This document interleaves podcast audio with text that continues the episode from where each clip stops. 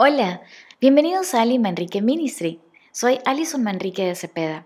El día de hoy nuestra reflexión está titulada Verdadera Esperanza.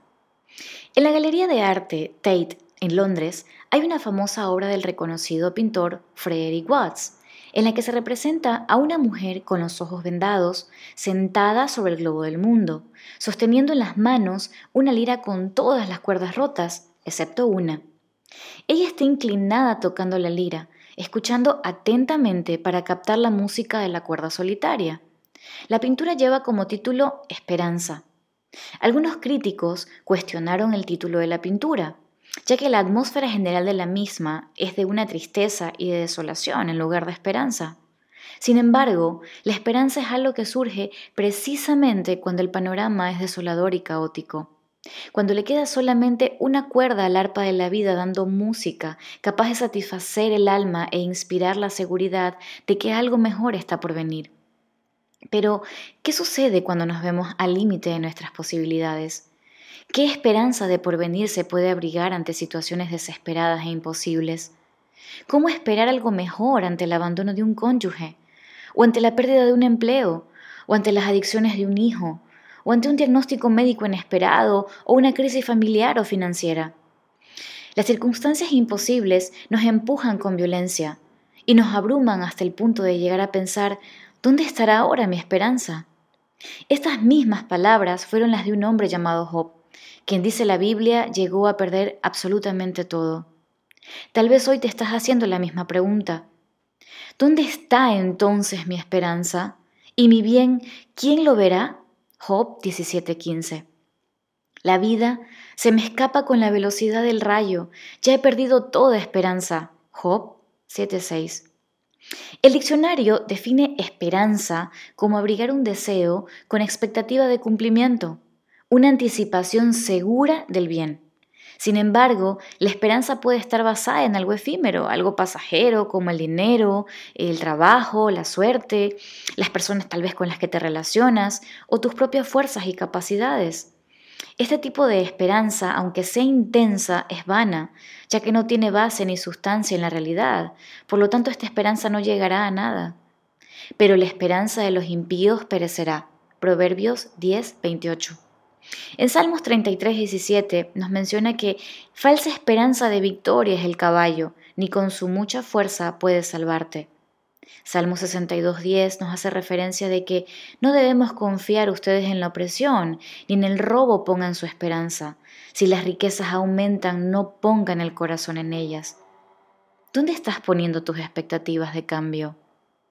La verdadera esperanza es la que está cimentada en la fe. ¿Y dónde encuentra la fe su estabilidad y fuerza? Pues en la fidelidad de Dios y en sus promesas. Por lo tanto, la esperanza es la expectación de que todo lo que Dios nos ha prometido se cumplirá. Es confiar y esperar en Dios. Esta esperanza es sólida y permanece para siempre. En la Biblia podemos identificarnos con personas como tú y como yo, con luchas, debilidades, dolores y angustias, pero que pusieron su esperanza en Dios. El salmista David, en medio de situaciones desesperadas, llegó a decir, diré yo a Jehová, esperanza mía y castillo mío, mi Dios en quien confiaré. Salmos 91.2. En Dios he puesto mi esperanza, con todo el alma confío en Él, pues confío en sus promesas. Salmos 135. En Salmos 62.5 nos menciona que todo mi ser espera en silencio delante de Dios porque en Él está mi esperanza.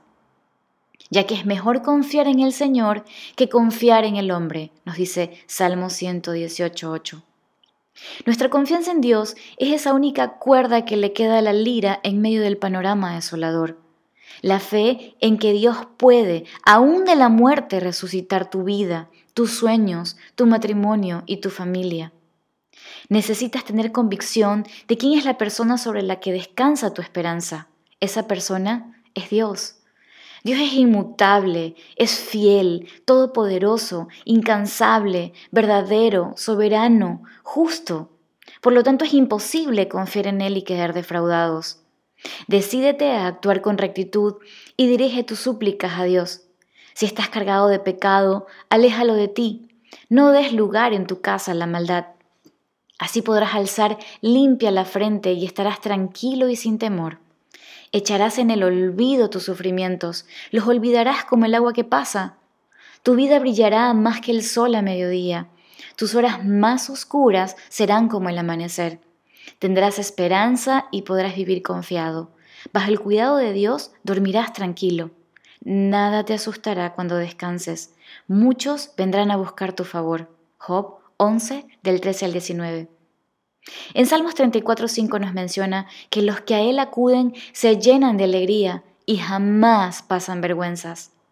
Proverbios 23, el 17 al 18 nos menciona que no tengamos envidia de los pecadores, antes bien honra siempre al Señor. Entonces tendrás un buen fin y tu esperanza jamás será destruida. Hebreos 6, del 18 al 19 nos menciona que hay dos cosas que son imposibles, eh, que Dios mienta y que Dios cambie. Recibimos un gran consuelo los que ahora acudimos a Él en busca de su protección y confiados en la esperanza que nos ha dado. Esta esperanza es como un ancla firme y segura para nuestra alma y que penetra hasta la presencia mismo de Dios. Gracias por escucharnos. Si fue de bendición para ti, no te olvides de compartirlo. Hasta la próxima.